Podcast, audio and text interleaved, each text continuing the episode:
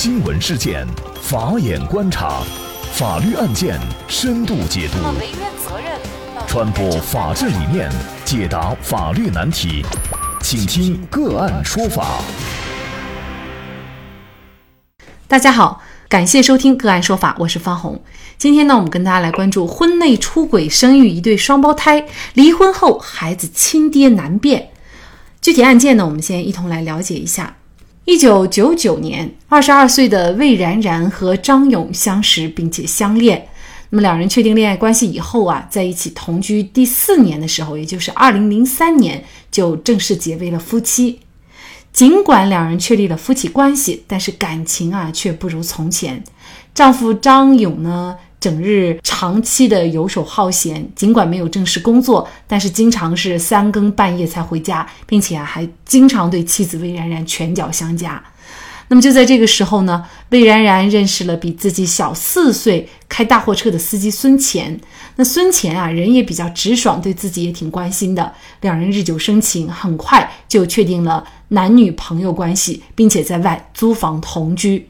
为了让丈夫不起疑心，魏然然白天和孙乾在一起，晚上十点或者是凌晨再回到自己家里。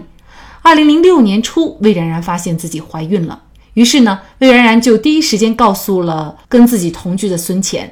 那孙乾得知以后很高兴，希望魏然然能够留下这个孩子，和老公张勇离婚，并和自己结婚。但是此时的魏然然却不愿意嫁给孙乾，因为在和孙乾慢慢相处的日子，她发现孙乾的人品有问题，不可靠。但是想到自己和张勇在一起同居结婚已经七年都没能怀孕，魏然然决定要下肚子里的孩子，并且想隐瞒孩子的真实爸爸，让丈夫张勇以为是自己的孩子。于是魏然然就搬离了和孙乾的出租房，回到张勇的家里。二零零六年底，魏然然生下了一对双胞胎女儿。这期间，孙乾曾经给过魏然然两千元钱，并且和父亲一起看望过孩子。孩子逐渐长大，张勇看着却跟自己呢一点儿也不像，并且啊开始对孩子不是自己亲生的起了疑心。为此呢，夫妻两个人也经常吵架。最终在二零一一年，夫妻两人离婚。离婚协议当中约定，孩子归魏然然抚养，张勇不支付任何抚养费。但是可以随时探望孩子，因为和丈夫离婚，自己也没有固定收入。魏然然多次和孙乾联系，要求孙乾支付孩子的抚养费，但是组建家庭的孙乾只是敷衍了事，不愿支付任何费用。无奈之下，魏然然就将孙乾告上了法庭，请求法院判令孙乾支付两个孩子的抚养费。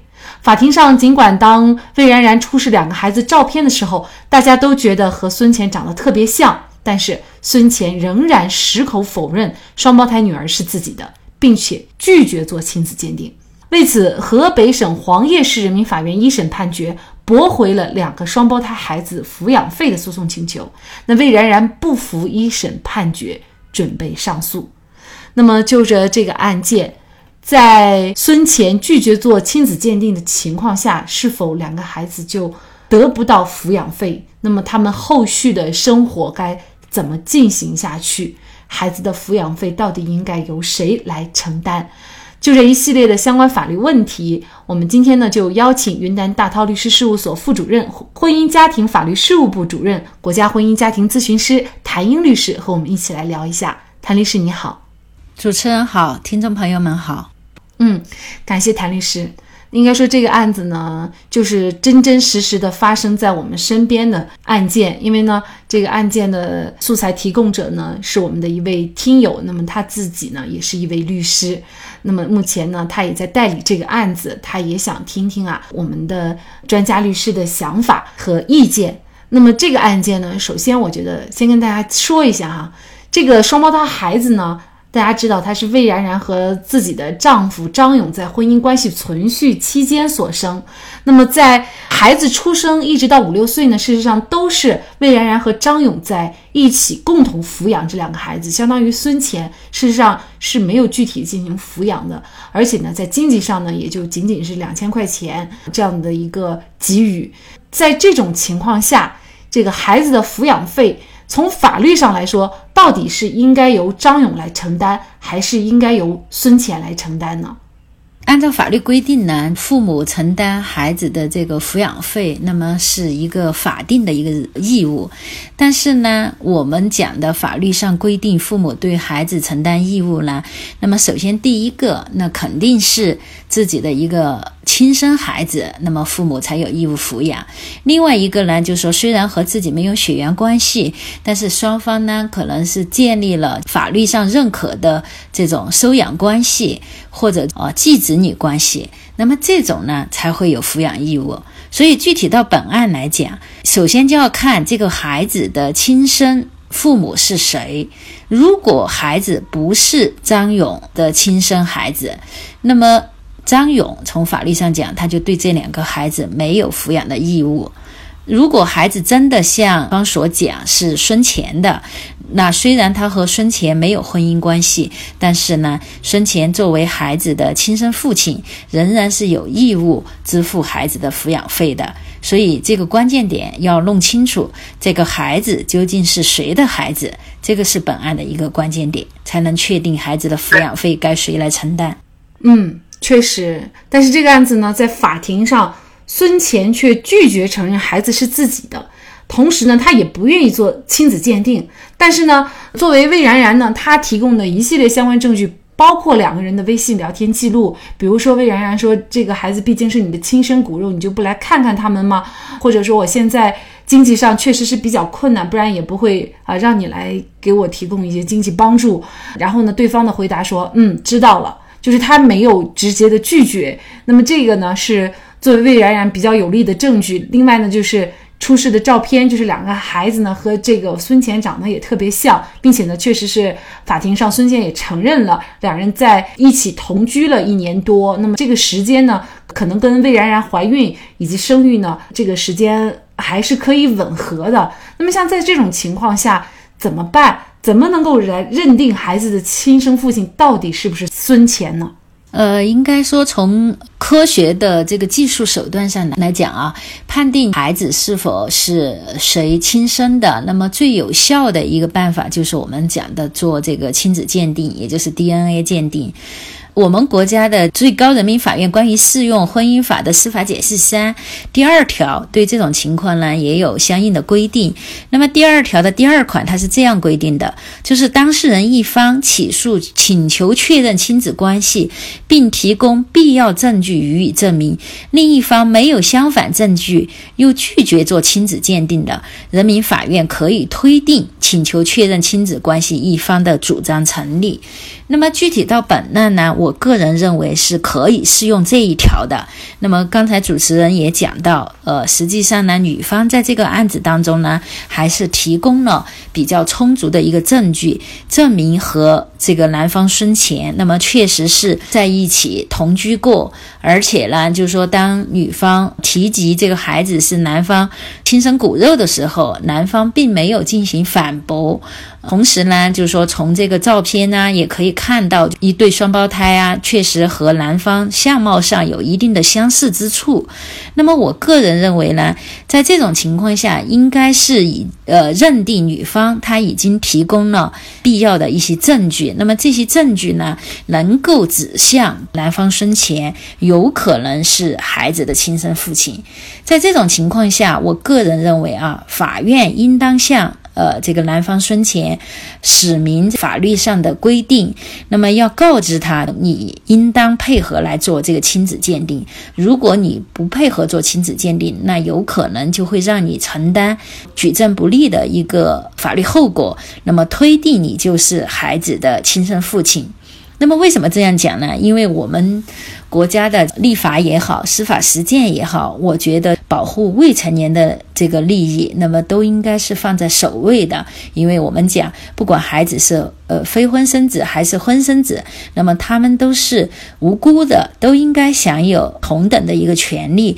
那么具体到本案来讲，一对双胞胎女儿，那么他们既然来到了这个世上，他们就有权利享受正常的一个生活，也有权利享受正常的父母对。自己进行抚养的一个权利。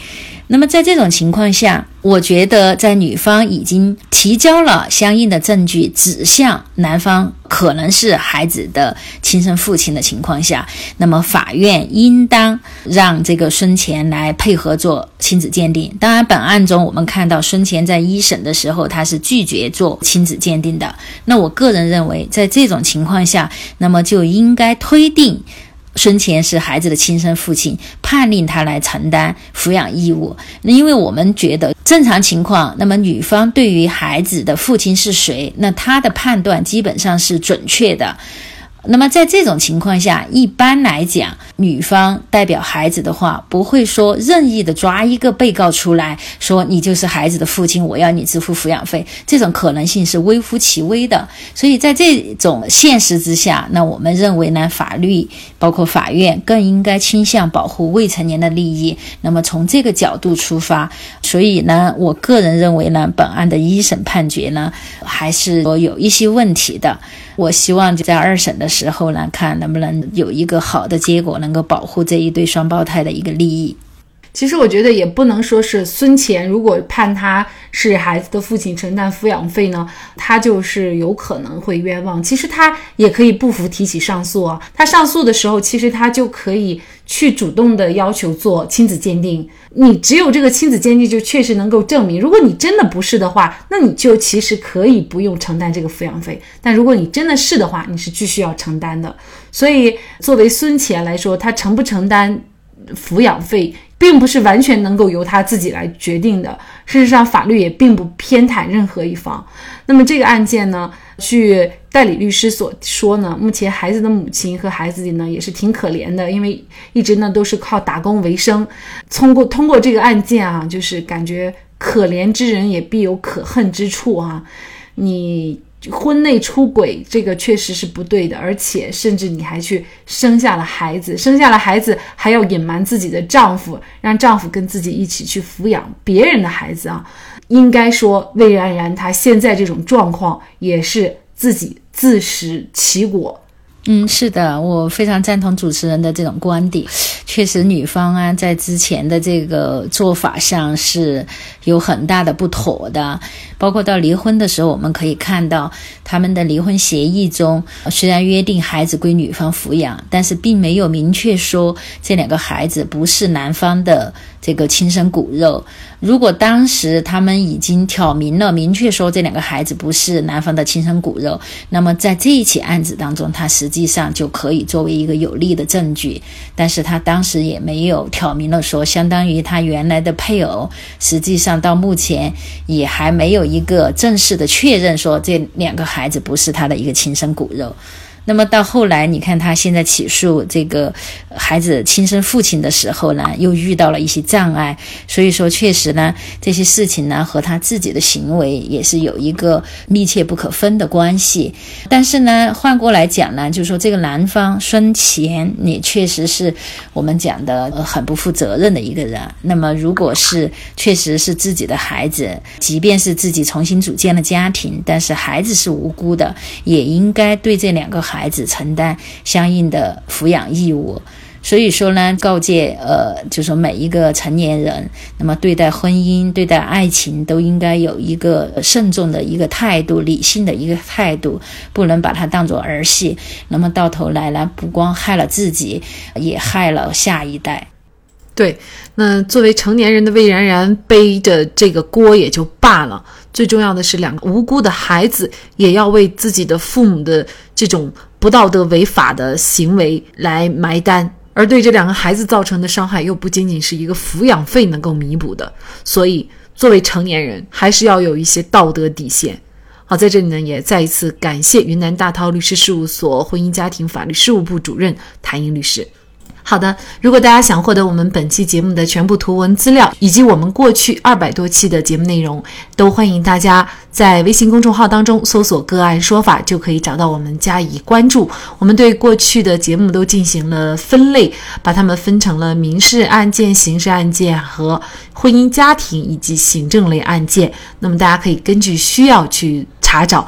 另外呢，如果您在生活工作当中遇到一些法律问题，也欢迎大家向我们进行咨询。您可以添加幺五九七四八二七四六七幺五九七四八二七四六七的微信号，直接向我们咨询。那么给大家提供法律服务的都是我们邀请到的个案说法的嘉宾，他们都非常的专业、资深和负责任。感谢大家的收听，我们下期节目再见。